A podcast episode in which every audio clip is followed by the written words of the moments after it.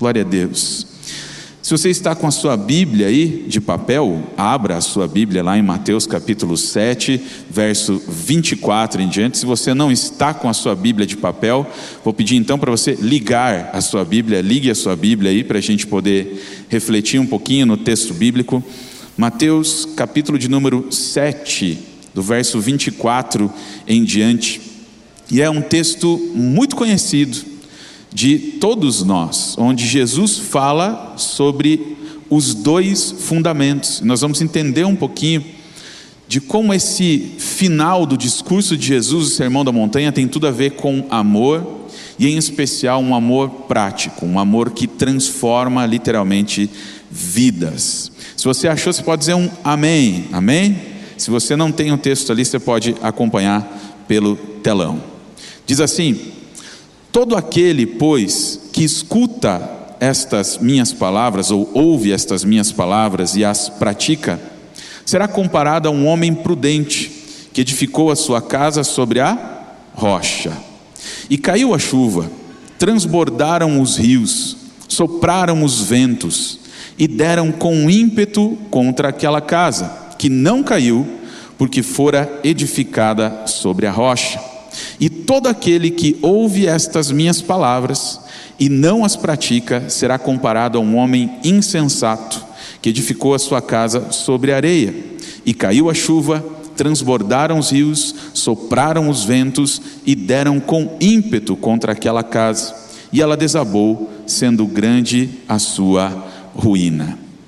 É interessante a maneira como Jesus termina o discurso dele, chamado de Sermão da Montanha, ou Sermão do Monte, como muitas pessoas gostam de chamá-lo também. E é interessante a gente pensar um pouquinho em toda a construção que Jesus faz no Sermão da Montanha. Ele vai dizendo aqui nesses versos finais aqui do Sermão da Montanha o seguinte: todo aquele que escuta estas minhas palavras. Ele faz alusão tudo aquilo que ele acabou de discursar e coloca tudo isso na balança para que as pessoas venham pensar se aquilo de fato vai fazer parte da vida delas ou não. Elas vão de fato praticar aquilo ou não. E quando a gente estuda o Sermão da Montanha, e eu, eu, li isso em um escritor certa vez, dizendo que o Sermão da Montanha é a cartilha do reino de Deus. Se a gente quer entender, a gente quer viver, se a gente quer praticar aquilo que Jesus ensinou, a gente precisa olhar para o Sermão da Montanha. Muitos homens, através da história, admiravam significativamente esse texto para mim, esse texto aqui é o maior discurso da história da humanidade. Não tem outro discurso parecido na história, paralelo na história. Tem discursos na história que são baseados nele, mas esse texto aqui revela para nós as relações humanas, o próprio Deus se revelando a gente, falando com a gente e estabelecendo determinadas coisas que fazem parte da vida do súdito do reino de Deus. É como se a gente olhasse para o sermão da montanha e dissesse assim: Quais são as coisas que eu preciso viver? Quais são as coisas que eu preciso praticar? E eu sei, talvez, se você já tiver lido o Sermão da Montanha alguma vez, você vai dizer para mim assim: puxa, é um desafio o Sermão da Montanha. Mas ele vai incluir especialmente a questão do amor da maneira de se relacionar com as pessoas. No Sermão da Montanha a gente vai ver basicamente três seres ali. Primeiro, Deus. Deus revelando a Sua palavra para nós através de Jesus. E essa palavra para nós é a verdade. Ele começa o Sermão da Montanha falando sobre felicidade. Se eu perguntasse aqui nessa noite quantos querem ser felizes, todo mundo ia levantar a mão, obviamente, todo mundo quer ser feliz. Só que quando a gente olha da ótica de Jesus e quando ele começa falando de bem-aventurança, de felicidade nesse texto, ele está dizendo assim: existe uma verdade sobre a felicidade. Você só vai conseguir ser feliz da maneira como eu vier a te ensinar e a maneira como você vier a praticar aquilo que eu estou dizendo para você. Então Jesus ele traz nesse texto o próprio Deus revelando verdade para a nossa vida. Mas não só verdade, Jesus também traz agora valores. O valor do respeito, o valor da ética, o valor do amor, o valor de cumprir a palavra de Deus. E nesse, nessa dimensão, neste ângulo, entra este segundo ser que existe, que é o próximo. Aquela pessoa que está do nosso lado todo dia, aquela pessoa a quem nós nos relacionamos todos os dias. Ele vai falar na ótica dos relacionamentos, e é por isso mesmo que ele começa dizendo lá: Felizes os que sabem que são espiritualmente pobres, porque deles é o reino dos céus. Se Jesus descortina esse texto e começa a dizer que é feliz aquele que é espiritualmente pobre, então provavelmente aquele que não sabe dessa verdade, ele vai ser infeliz. E essa verdade se relaciona muitas vezes com o outro. Bem-aventurados os que choram, porque eles serão consolados. Se alguém chora, se alguém se deteve nas suas emoções a tal ponto de produzir uma lágrima, é porque alguma coisa aconteceu na vida dela, especialmente na área dos relacionamentos. Jesus fala: Bem-aventurado aquele que tem misericórdia dos outros, porque eu terei misericórdia dele. Então, quando a gente pensa nesse texto, a gente pensa assim também: tem pessoas que não exercem misericórdia na vida dos outros. Jesus está descortinando o sofrimento, as crises, as dificuldades que existem nas questões de relacionamento. E aí ele pede uma atitude nossa para com esta pessoa que é próxima ou o nosso próximo. Ele pede uma atitude chamada amor. Por que, que eu falei atitude e não sentimento? Para muitas pessoas, o amor é apenas um sentimento algo que precisa ser sentido e não vivido, e a maneira como eu sinto ou não sinto, a maneira como eu amo às vezes e não amo outras vezes, vai determinar o curso da minha vida, mas não é isso que Jesus fala no Sermão da Montanha, Ele está trazendo uma base para nós independente, em qualquer circunstância, em qualquer dificuldade, a base precisa ser o amor prático. E aí nessa dimensão entra o terceiro ser, eu e você. A gente fala de Deus, fala do próximo, no que se refere ao relacionamento e ao amor, mas aí entra eu e você, nós, nesse texto, para pensar assim: puxa, Jesus quer que através daquilo que aconteceu na minha vida, das dificuldades, das dores que o relacionamento trouxe, muitas vezes, eu, através de restaurar esses relacionamentos, vou ter um caráter mais aprovado, principalmente evidenciado através do compromisso que eu preciso ter com Deus. E se a gente pudesse dar um título à mensagem aqui nessa noite, eu ia falar o seguinte: que é o amor que age, o amor que age, o amor que faz, não o amor que fica parado, mas o amor que dá um passo adiante, um passo além, para encontrar o próximo e muitas vezes encontrar o próprio Deus, e são passos desafiadores, mas que eles precisam acontecer, porque se a gente assim fizer, o amor que age, a gente vai experimentar o poder transformador do amor prático e não só do sentimento relacionado ao amor. Se a gente pudesse extrair algumas lições aqui nessa noite, primeira lição que a gente pode extrair desses versos que acabamos de ler, Mateus 7, 24 em diante. A primeira lição que eu tiro dele é o seguinte: o amor que faz ele entendeu, ele entende a dimensão da prática. O amor que faz entende a dimensão da prática. Não é só um amor sentimento, mas é um amor que faz. Olha o que a palavra de Deus vai dizer lá em Mateus 7,12, está dentro do Sermão da Montanha esse texto. Façam aos outros o que querem que eles façam a vocês pois isso é o que querem dizer a lei de Moisés e os ensinamentos dos profetas. Ainda no Sermão da Montanha, Mateus 5,42, Jesus dizendo: Se alguém lhe pedir alguma coisa, o que você vai fazer? Dê, entregue.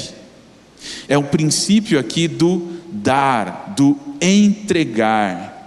É o amor que entendeu a, a dimensão prática, a dimensão de agir, de fazer ações que demonstrem de fato este amor.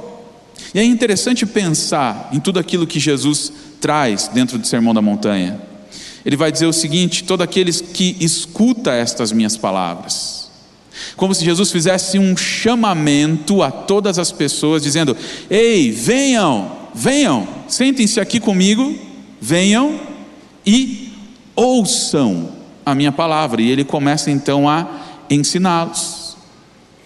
Para muitas daquelas pessoas que estavam ali, Talvez aquele seria mais um discurso das suas vidas. Talvez seria mais um intensivo ali espiritual da Judéia, Samaria, daquela região. Mas não era isso que Jesus estava querendo trazer àquelas pessoas. Não era só ouvir e ouvir, mas o praticar. E essa base, esse fundamento da construção da nossa casa, do nosso lar, da nossa vida, ele vai passar então por aquele que escuta as palavras de Deus e pratica, por aquele que vem, ouve e pratica. Eu acho interessante isso, porque semana após semana eu conheço pessoas que elas vêm, elas vêm até este lugar. Elas entendem o chamamento de Jesus para as suas vidas e elas vêm. E elas ouvem, mas elas vão embora. E tudo aquilo que elas ouviram aqui, muitas vezes não entra na dimensão da prática. E aí, diante disso e diante daquilo que Jesus está falando, a gente pode se perguntar muitas vezes: então, onde é que eu estou construindo a minha vida. Se você ouve e não pratica, Jesus deixa bem claro nesse texto que a sua casa ela está na areia. Jesus vai falar do construtor sensato e do construtor insensato. Os dois escolhem construir a sua vida num fundamento. Um escolhe construir a sua vida na rocha, outro escolhe construir a sua vida sobre a areia. Mas é interessante que para as duas casas, para as duas pessoas que estão construindo alguma coisa, as tempestades vieram e as tempestades elas vão vir. Jesus não fala nesse texto, olha, talvez venha a tempestade. Não, ele fala, e veio a tempestade, e bateu contra aquela casa. E foi forte ali, foi grande a tempestade. Os ventos vieram fortes sobre aquela casa. Para as duas, para os dois construtores, as tempestades vieram. Mas o resultado da tempestade para os dois foi diferente. Para o construtor sensato, a casa permaneceu de pé. Para o construtor insensato, a casa foi destruída. Como é que você escolhe? Como é que você pode decidir sobre o fundamento da sua vida? pelo vem, ouve e pratica. Eu vim, eu ouvi, mas agora eu não vou deixar só na dimensão de mais um discurso que eu ouvi na igreja. Eu venho, ouço e decido então praticar aquilo que Jesus está falando para a minha vida. É interessante a gente pensar um pouquinho, por exemplo, em quantos sermões você ouve por ano na sua vida? Se você é aqui da igreja, tá? Se você acompanha alguém na internet, você pode acrescentar mais alguns sermões aí na sua conta. Vamos pensar assim: são 52 semanas no ano. 52 semanas no ano. Vamos dizer que nessas 52 semanas, você esteja aqui tira 10 semanas que você não está aqui porque tem um compromisso, tem alguma coisa, né? Vamos dizer que você ouviu durante o ano 42 sermões. Vamos arredondar para baixo um pouquinho. 40 sermões, vai lá. Qual é a consequência desses 40 sermões que você ouve por ano na sua vida? se essa dimensão for só de vir, ouvir e não praticar. Quando a gente olha para o Sermão da Montanha, é como se Jesus estivesse dizendo para a gente: olha, tudo isso que eu estou falando aqui tem importância. Tudo isso que eu estou falando aqui precisa ser vivido numa dimensão prática. E se a gente for lembrar aqui de todos os textos que a gente sabe que está no nosso subconsciente aqui, evangeliquez, né? Aquelas palavras que a gente sabe onde está, mas não lembra o texto, sabe? Se você for lembrar, a maioria delas estão no Sermão da Montanha. Mas são coisas que muitas vezes a gente vem e ouve, mas não pratica. E todas essas coisas têm a ver com um ato de amor para uma outra pessoa que vai trazer transformação nos relacionamentos, no seu trabalho, na sua casa, mas a gente deixa de, de praticar. Por quê? Porque é desafiador. Texto de quando alguém lhe ferir uma face, oferece-lhe também a outra face. Onde é que está esse texto? Sermão da Montanha. É, ouvistes o que foi dito aos antigos: Não adulterarás, porém eu vos digo: se alguém olhar para uma outra mulher com intenção impura no coração, já adulterou contra ela. Onde está esse texto? Sermão da Montanha.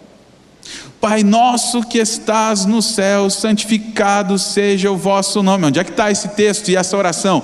Sermão da Montanha.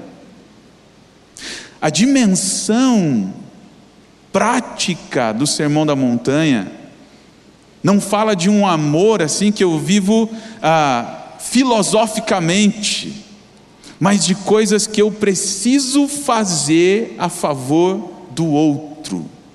Não é um sentimento, mas é uma ação. Quando eu entendo esse amor, eu vou entender que o amor que faz, ele entende a dimensão prática de expressar amor. O que você vai fazer durante essa semana? Para demonstrar amor por alguém, de maneira prática. Costumo dizer que a melhor maneira de quebrar alguém, quebrar no bom sentido, tá? Da palavra, é amar. Eu costumo dizer até, vou além um pouquinho dessa frase, que a melhor vingança, sabe a vingança? Jesus está falando no Sermão da Montanha que não é para a gente se vingar, ok? Não é para a gente se vingar. Mas eu costumo brincar com essa frase, que a melhor vingança é o amor. Aquela pessoa que te fere, aquela pessoa que te machuca, aquela pessoa que você fala assim: Jesus, tem misericórdia da minha vida. Quando você vai nessa dimensão prática, fazer algo que ela não espera, você vai ver o poder transformador do amor que age, do amor que faz. Você já fez isso? Semana passada a gente fez isso aqui, né? Na ligação. Como é que foram as reações das pessoas que você ligou para demonstrar gratidão? Pessoa que eu liguei, eu vou falar daqui a pouco dela, ela sentiu extremamente impactada, mas não só uma ligação. O que você pode fazer na dimensão prática para expressar o seu amor por alguém?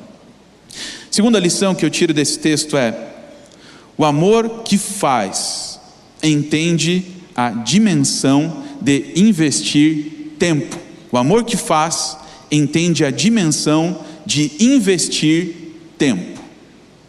Eu vou lembrar do texto aqui de Mateus 5, 41, texto famoso também do Sermão da Montanha. Se alguém te obrigar a andar uma milha, vai com ele duas milhas. Se alguém te obrigar a andar uma milha, vai com ele duas.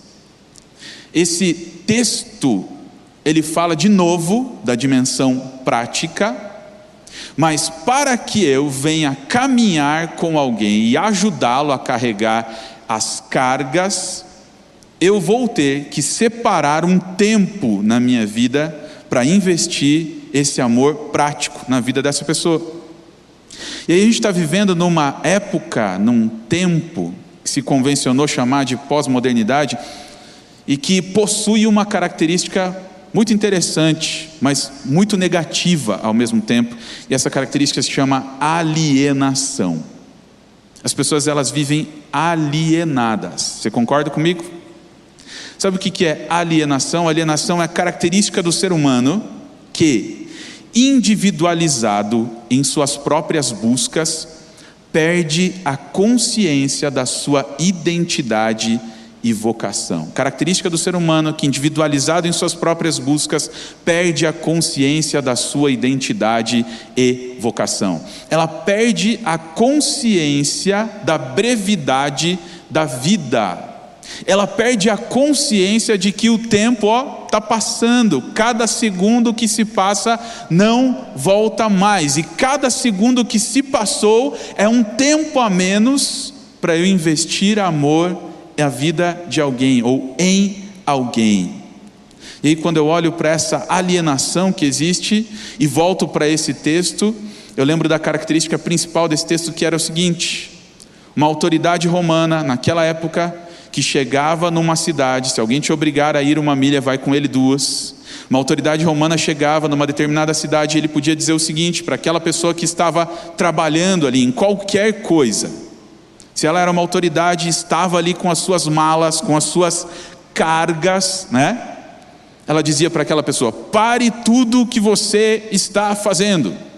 Eu estou te comissionando a carregar as minhas malas, as minhas cargas aqui, para você me ajudar. Você está comissionado a carregar as minhas cargas por um quilômetro, uma milha, né? Vamos chamar de um quilômetro aqui no Brasil, ok? Um quilômetro. E aquele cidadão parava tudo que ele estava fazendo. Se ele não parasse, ele corria o risco de ser preso. Ele ia lá, parava tudo, pegava as malas daquela autoridade romana e saía então carregando ali por uma milha.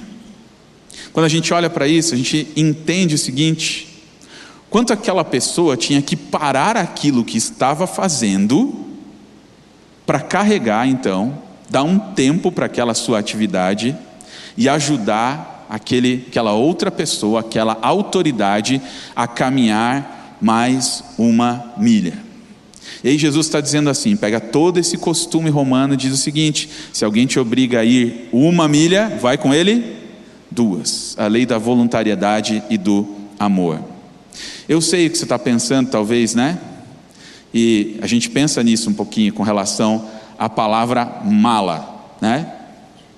A palavra mala ela é interessante porque para muitas pessoas ela deixa de ser um substantivo e passa a ser um adjetivo, não é mesmo? Você fala para aquela pessoa assim: aquela pessoa ali é uma mala, uma mala sem alça, de papelão, cheia de pedra dentro em dia de chuva, né? Vamos dizer assim, o cidadão é incarregável, é difícil de carregar as cargas daquele cidadão. E aí Jesus está dizendo assim: puxa, é difícil, eu sei que é difícil, mas se alguém te obrigar a carregar uma milha, vai com ele duas. Eu sei que você não gosta de carregar cargas, muito menos a dos outros, mas aqui não está na dimensão do gostar, está na dimensão do amar. Eu sei que você não gosta de carregar cargas. Mas Jesus está dizendo assim: para além do gostar, você precisa amar. Trata-se de entender o amor de Deus por nós no seu plano de salvação, que não é desse tempo, não é no Cronos, é no Kairos, e no Kairos, no tempo certo de Deus, ele revela o seu filho Jesus Cristo e entrega na cruz do Calvário para que a gente possa ter salvação eterna. A atitude de, do próprio Deus de entregar o seu filho, mesmo sem gostar de nós, ou mesmo até sem gostar do que a gente fazia antes de conhecê-lo, mas ele não vai além do gostar, ele não vai só até o gostar, ele vai além e ele nos ama com uma atitude prática. Eu vou entregar o meu filho na cruz do Calvário. Imagine se a gente precisasse convencer Deus a gostar da gente antes dele nos amar. Imagine você chegando na presença de Deus, falando assim: Deus, me ame, Senhor, gosta de mim, eu sou um cara tão bonzinho, Eu não faço nada para ninguém, eu não mato, eu não roubo, né? Conhece a história? Mas sim, gosta de mim, Senhor. Imagine se a gente precisasse convencer a Deus de gostar da gente antes de amar. Não foi isso que Deus fez. Mesmo que naquele momento a nossa vida não fosse agradável a Ele, Ele entregou o Cordeiro de Deus antes da fundação do mundo. E esse amor que está descrito lá em João 3,16 é o amor que a palavra de Deus, você já escutou tantas vezes isso, é o amor ágape. O amor que está em 1 Coríntios 13, o amor que está nesse texto de João 3,16, a dimensão do amor sacrificial, não um sentimento, mas uma atitude prática.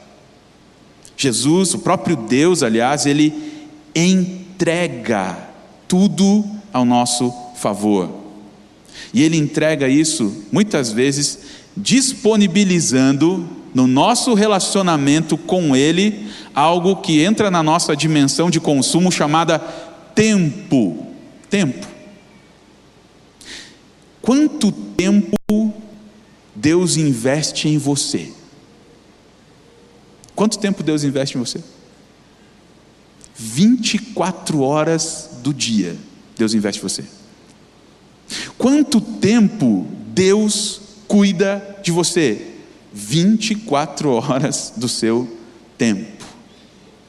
Quanto tempo Deus investe para trabalhar a nossa vida, investe em amor para dizer assim: meu filho, o caminho não é esse, vai por aqui, não vai por ali. Quanto tempo Deus investe? Quanto tempo Deus tem disponível para nós. Será que Deus marca na agenda, ela marca um horário aqui comigo, vamos lá, 10 horas aqui, via Skype, vamos conversar um pouquinho, é assim que Deus faz? Não.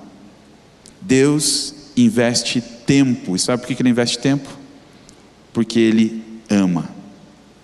pastor Rick Warren tem uma frase muito interessante naquele livro Uma Vida com Propósito. Ele diz o seguinte: a melhor maneira de soletrar a palavra amor é T-E-M-P-O tempo. Pense nas pessoas que mais influenciaram a sua vida. Faz uma listinha aí rápida assim na sua cabeça e as pessoas que mais influenciaram você. As pessoas que mais abençoaram a sua vida. Você vai encontrar uma característica comum em todas estas pessoas que abençoaram você. Sabe qual foi a característica? Elas investiram tempo em você. Elas pararam para te ouvir, elas pararam para entender a dor do seu coração, elas pararam para te aconselhar, para apontar caminhos, para trazer direção. Ora, hoje em dia, ninguém mais tem tempo para ninguém, muito menos escutar alguém, ou quem sabe até, como a gente está olhando para esse texto, carregar as suas cargas. A ideia de Jesus em todo esse texto é fazer com que a gente venha pensar que o amor investe tempo. O amor investe tempo. O amor separa tempo para literalmente ter uma atitude prática de sentar e ouvir. Sabe o que eu queria desafiar você a fazer né? durante essa semana? A gente está pensou nessa semana inteira sobre o amor que ora, né? De você sentar com alguém e dizer assim: qual que é o seu pedido de oração? Fala um pouquinho para mim da sua vida. Você vai ouvir aquela pessoa e orar por aquela pessoa, e aquela pessoa vai sair dali dizendo: Você fez muita coisa por mim. E na realidade a gente só parou para ouvir e para orar.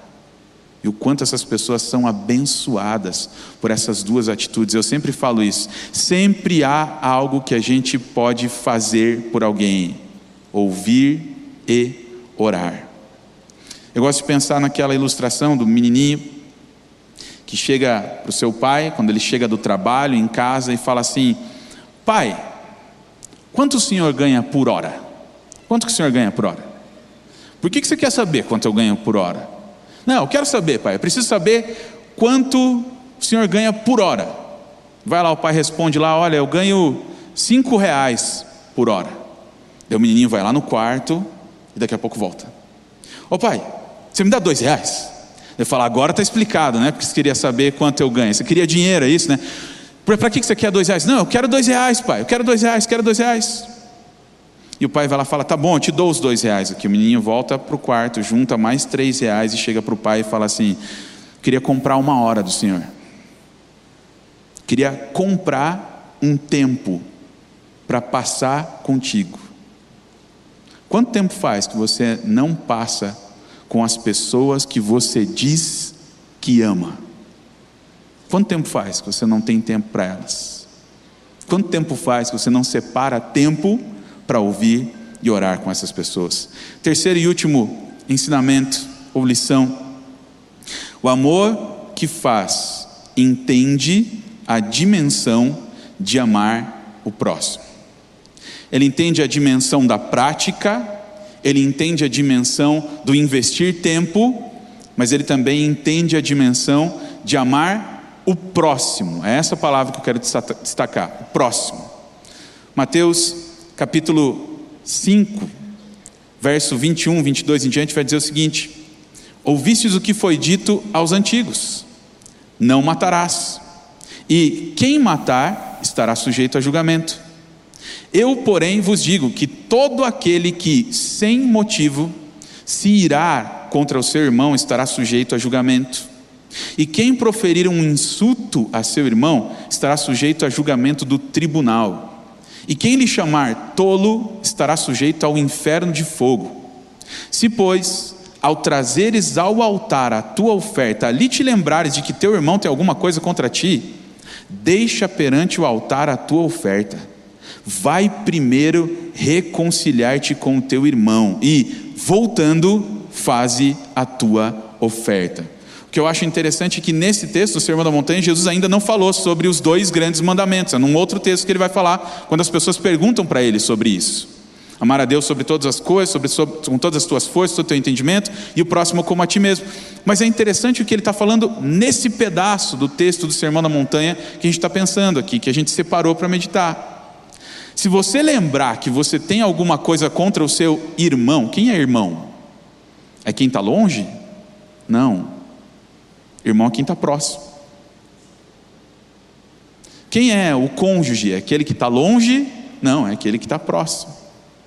Quem é o filho? Aquele que está longe? Não, aquele que está próximo. Quem é a mãe? Quem é o pai? Aquele que está longe? Não, aquele que está próximo, que você sabe que aquela pessoa ali conhece o seu coração. E Jesus está trazendo isso como uma dimensão para a gente pensar naquelas pessoas que estão no nosso círculo de relacionamento todos os dias, o próximo, e que a gente deixa de ministrar amor exatamente a estas pessoas que estão mais próximas. Eu tenho um mandamento lá para a minha vida que é ame incondicionalmente a sua família, o seu cônjuge, seus pais, seus colegas de trabalho, ame até o chefe que você vai encontrar amanhã cedo no trabalho. Porque não existe hierarquia para o amor. E o tempo consome muito rápido quem amamos. E quando a gente percebe, o tempo foi embora, a vida foi embora, e a gente deixou de ministrar, de ter atitudes práticas de amor por aquelas pessoas que estavam mais perto da gente. Demonstrar amor, e durante esse 4K, a gente quer falar de impactar uma cidade inteira através do amor, mas muitas vezes a gente esquece de impactar a vida que está dentro da nossa casa. Esquece de ministrar amor para as pessoas que estão mais próximas de nós. E aí eu, na semana passada, quando a gente estava aqui no culto da noite, e a gente foi desafiado a fazer uma ligação, eu pude ministrar a uma das pessoas mais queridas e mais amadas da minha vida, minha mãe. E eu não liguei para ela, porque ela estava no culto lá na igreja dela, lá em Santa Catarina, ia atrapalhar o culto dela. Então eu mandei um áudio no WhatsApp. E depois ela ouviu o áudio. E aí ela fala para mim que aquilo ali foi a coisa mais emocionante que ela já ouviu em toda a sua vida. Eu tenho uma vantagem, né? Porque eu não tenho irmãos por parte de mãe. por parte de mãe, sou filho único, então não tem outro filho para ela ter uma, uma experiência emocionante assim, né? Mas eu pude falar ali para ela do valor da gratidão, daquilo que eu tenho com relação a ela, de quantos ensinamentos ela me trouxe, de quanta coisa boa ela fez por mim, de quanto ela era uma heroína para a minha vida, literalmente. E ela vai dizer: puxa, isso aqui é a coisa mais emocionante que eu já vi em toda a minha vida. Ministrar amor para as pessoas que estão aí do seu lado agora. Quem sabe você é casado e o cônjuge está aqui. Quem sabe você é pai, mãe e o seu filho está aqui. E muitas vezes a gente deixa de demonstrar amor prático justamente para estas pessoas que estão mais próximas de nós. E aí alguns vão dizer assim: puxa, não, eu amo, mas eu amo do meu jeito. Já ouviu isso? Eu amo, não, eu, eu amo, mas eu amo do meu jeito. Deixa eu te dizer o seguinte, querido: do seu jeito não dá certo. Porque mesmo aqueles que amam do seu jeito, tentando acertar, sem fazer do jeito de Jesus, deixa eu dizer o que vai acontecer: você vai ferir alguém, tentando amar, mas tentando amar do seu jeito. Agora, se você vai amar do jeito de Jesus, com uma atitude sacrificial. Talvez nessa busca, né, nesse passo de amar de maneira prática essa pessoa que está perto de você, você tem que fazer o seguinte: amar do jeito de Jesus, chegar para ela e dizer: me perdoa por aquilo que eu fiz, me perdoa por aquilo que eu falei. Você precisa começar de novo, dar um reset aí nos relacionamentos e fazer do jeito de Jesus, porque amar do seu jeito não vai dar certo. É isso que Jesus está falando aqui. Eu vejo tantas pessoas dizendo isso, batendo no peito, né? Aquela síndrome de Gabriela. falei esses atrás, no celebrando restauração aqui. O síndrome de Gabriela. Eu nasci assim, eu vivi assim, vou morrer assim. Gabriela, né? Vai ficar do mesmo jeito a vida inteira e não vai mudar. E essas pessoas duras de coração, elas não vão experimentar o poder transformador do amor que age, do amor que faz. E aí, nesse sentido, eu lembro de uma crônica de um escritor chamado Rubem Alves. Foi pastor, foi teólogo, foi psicanalista, um cara fantástico que já é falecido. Ele escreveu uma crônica chamada Piruá. Você sabe o que é piruá? Piruá é aquele milho de pipoca que não estoura, sabe? Fica duro lá no fundo da panela. E aí aquele bichinho não estoura de jeito nenhum. A pipoca floresceu lá dentro da panela e o piruá fica lá. Um milho duro que insiste em não estourar. E o Rubem Alves fala o seguinte: aplica a ideia do piruá à nossa vida e a algumas pessoas que são duras de coração. E ele diz o seguinte: a transformação do milho duro em pipoca macia é símbolo da grande transformação por que devem passar os homens, para que eles venham a ser o que devem ser. O milho da pipoca somos nós, duros, quebra-dentes, impróprios para comer, mas que, pelo poder do fogo, podemos repentinamente voltar a ser crianças. Mas a transformação só acontece pelo poder do fogo, de fazer não mais do seu jeito, mas do jeito de Jesus. O milho de pipoca que não passa pelo fogo continua a ser milho de pipoca. Assim acontece com a gente. As grandes transformações acontecem quando passamos pelo fogo. Quem não passa pelo fogo fica do mesmo jeito a vida inteira. Há sempre o recurso dos remédios que apagam o fogo. Sem fogo, o sofrimento diminui, e com isso a possibilidade da grande transformação, de amar do jeito de Jesus. Imagino que a pobre pipoca fechada dentro da panela, lá dentro, ficando cada vez mais quente, pense que a sua hora chegou. Vou morrer. Mas ele continua dizendo: Mas existem pessoas piruás que, por mais que o fogo esquente, se recusam a mudar.